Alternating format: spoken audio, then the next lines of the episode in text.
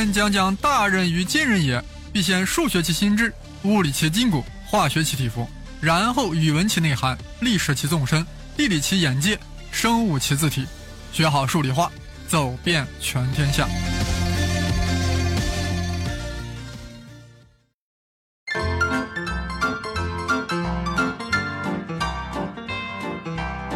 大家好，我是生粒子老师。我们此番继续杨振宁和李政道的故事，这已经是杨李故事的第六季了。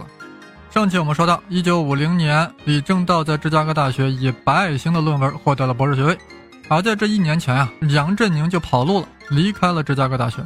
怎么回事？却说这杨振宁在芝大以氢弹之父为导师，获得博士学位后，又在芝大谋得了讲师职位，而且又与自己仰慕的费米成了办公室的隔壁。又可以与学弟李政道讨论最前沿的物理问题，那他为什么要离开芝加哥大学呢？原来他遭遇了原子弹之父，这杨振宁与核子武器之父是干上了。那是一个春天，一九四九年的春天，原子弹之父应邀来到芝大讲座，讲的就是当时最热门的量子电动力学的重整化问题。杨振宁听了很亢奋，很激动，这玩意儿费米和特勒都不太懂啊。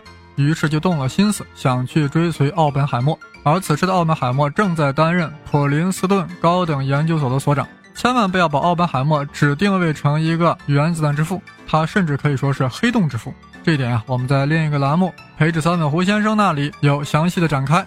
节目的名字叫《黑洞与平行宇宙》。另外，奥本海默还第一次提出了电子有电子的反粒子，质子有质子的反粒子，它们是完全不同的粒子。事实上，从三十年代至二战初期，美国的理论物理中心就是环绕在奥本海默的周围进行的。遗憾的是，美国军方非要让奥本海默去领导曼哈顿工程，去领导原子弹的研制，打断了奥本海默的学术研究。二战结束后呀，又当了普林斯顿高等研究所的所长，也没啥精力搞研究了，但就是擅长吸纳人才，把个普林斯顿啊搞得风生水起，聚集了各方的神仙鬼怪。所以杨振宁特别想去，想去重整化一下自己的人生。但是这地儿也不是谁想去就能去的。杨振宁先跑到费米那里说：“哎，费老师，给我写封推荐信吧，我想去普林斯顿高等研究所做博士后。”费米听话，有点舍不得，一边写推荐信，一边劝杨振宁：“那里至多待上一年，不要太久，因为那里的研究方向实在太抽象。”杨振宁呀，一边嗯嗯的答应着，一边又跑到特勒那里。氢弹之父，你好，我想去原子弹之父那里做博士后，你不会不同意吧？特勒一边写推荐信啊，一边说：“我要告诉芝加哥大学，一年之后一定要把你再聘回来。”有了费米和特勒的联合推荐啊，杨振宁很快就得到了普林斯顿高等研究所的聘书。杨振宁真的很兴奋，恨不得插翅前往。那里不但有老字辈的爱因斯坦、韦尔，还有年轻才俊，尤其是泡利和朝永正一郎也要前往那里。终于，一九四九年从春天走到了秋天，杨振宁来到了普林斯顿，还见到爱因斯坦。然后，爱因斯坦在次年就去世了。更重要的是，杨振宁在普林斯顿见到了心仪已久的数学大师赫尔曼·维尔。维尔是个德国人，在群论方面特别厉害，这让本来就很群论的杨振宁受益匪浅，影响重大。很快，一年就结束了。按原计划，杨振宁应该返回芝加哥大学，在那里，费米和氢弹之父都在等着他的归来。但是原子弹之父不放手，因为奥本海默太喜欢这位年轻人了。杨振宁，你就留在这里吧，我给你五年的聘书。杨振宁很犹豫。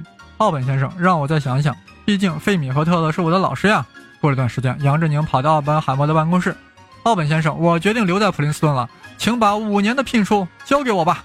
奥本很兴奋，心中想，还是我比费米和特勒的魅力大呀，毕竟我是原子弹之父，plus 黑洞之父。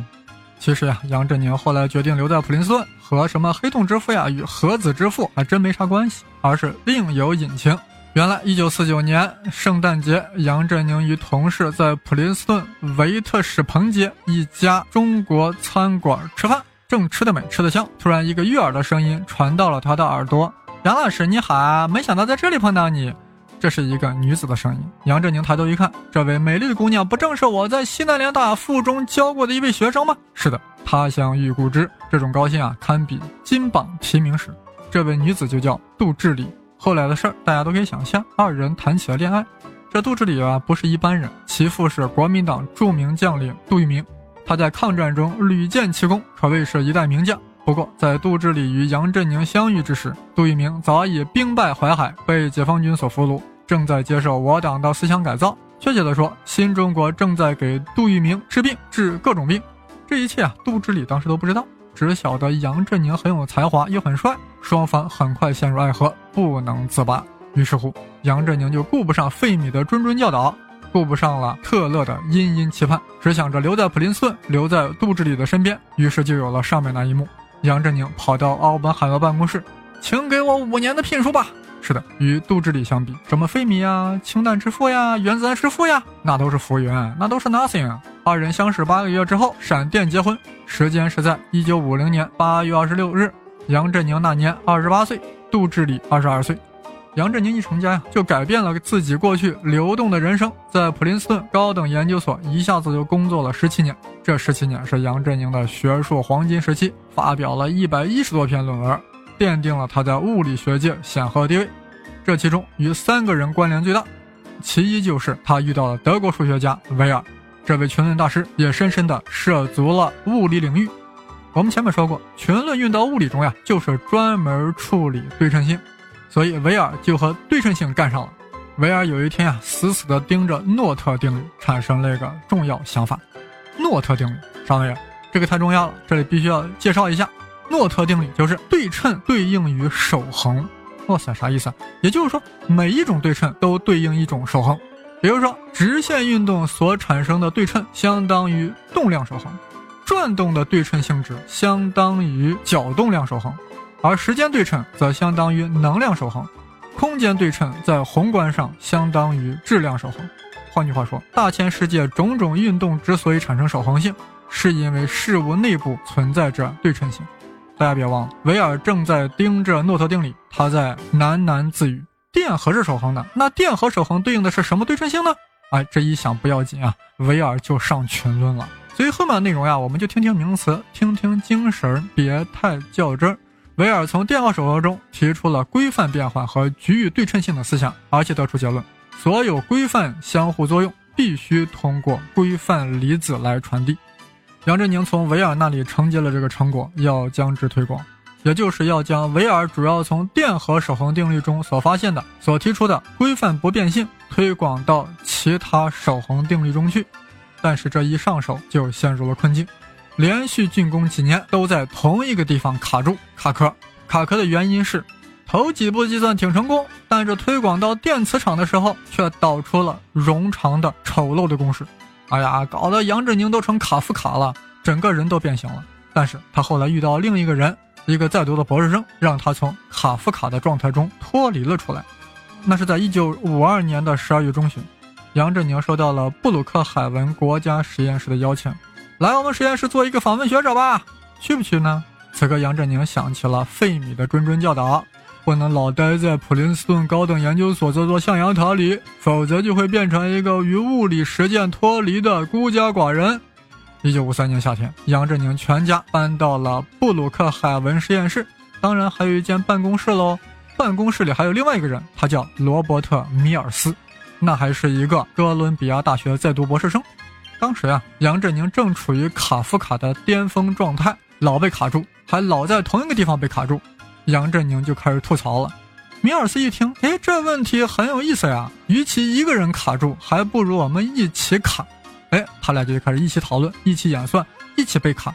终于有一次，在没有像以往一样在一个地方被卡住，他俩成功了，合作发表了两篇论文。啊，这论文的名字我就不念了啊，念了听的人很卡。反正就是把他俩打通的部分给发表出来了。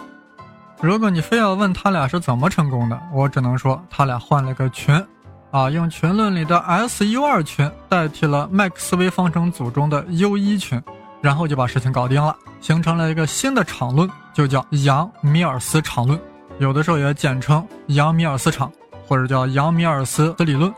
这杨米尔斯理论啊，刚刚发表，毒舌 Polly 就注意到了。他边看文章边冷笑呀，觉得杨振宁很搞笑呀，这玩意是我玩剩下的呀，你还当宝贝了？当时泡利就在普林斯顿高等研究所，他对奥本海默所长说：“哎呀，那个杨振宁最近搞了个新玩意儿，把他叫回来给我们做个报告嘛，别老待在什么那个实验室。”于是杨振宁回到了普林斯顿做演讲，底下的听众都在打瞌睡啊，只有泡利贼有兴趣，眼珠子溜溜转。杨振宁正讲得高兴，就要达到高潮之际，泡利突然打断发问：“请问你这个厂的质量是什么？”杨振宁心里就是一沉啊，心想这泡利一下子就戳掉了我的软肋啊！原来杨振宁搞的这个厂呀，在数学上要求这个规范离子的质量是零，否则就不成立。但这个离子从物理学的观点来看啊，质量不应该为零，这就尴尬了。这种尴尬啊，杨振宁和米尔斯本来就是知道的，但一直没有解决。但没有想到的是，泡利一眼就看出来了，一眼就打中了三寸。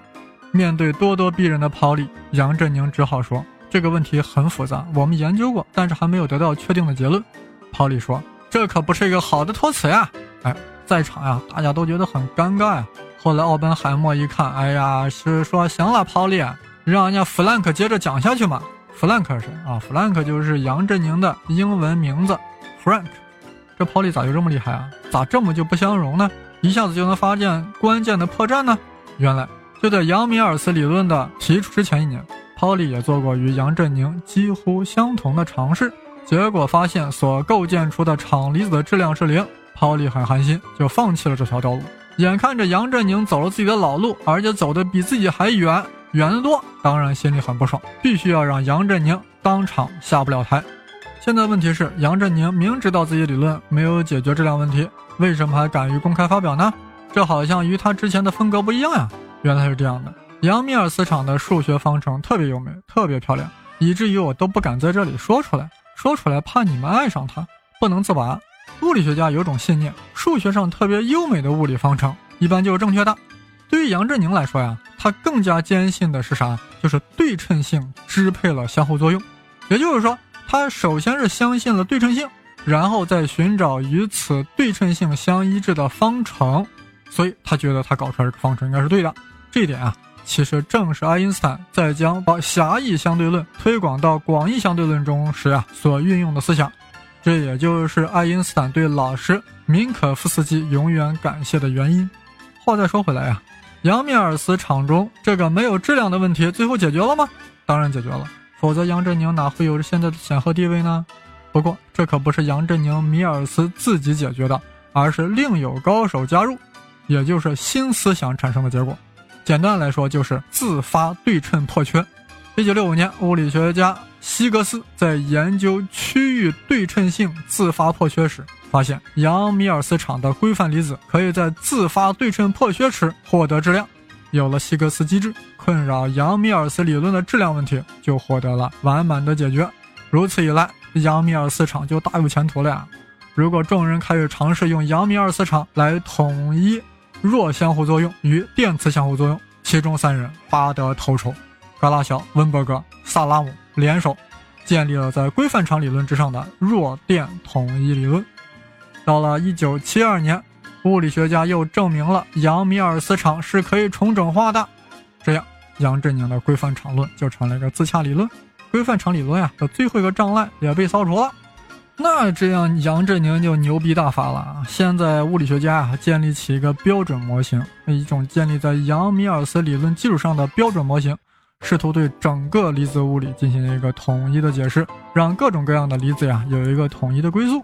这就难怪，一九九三年，美利坚哲学学会要授予杨振宁富兰克林奖章，而且还这样吹捧他：杨振宁教授是自爱因斯坦和狄拉克之后，二十世纪物理学出类拔萃的设计师。哇塞，已经跟爱因斯坦和狄拉克相提并论了。一九九四年，美国富兰克林学会授予杨振宁鲍尔奖时，吹捧的更加的具体。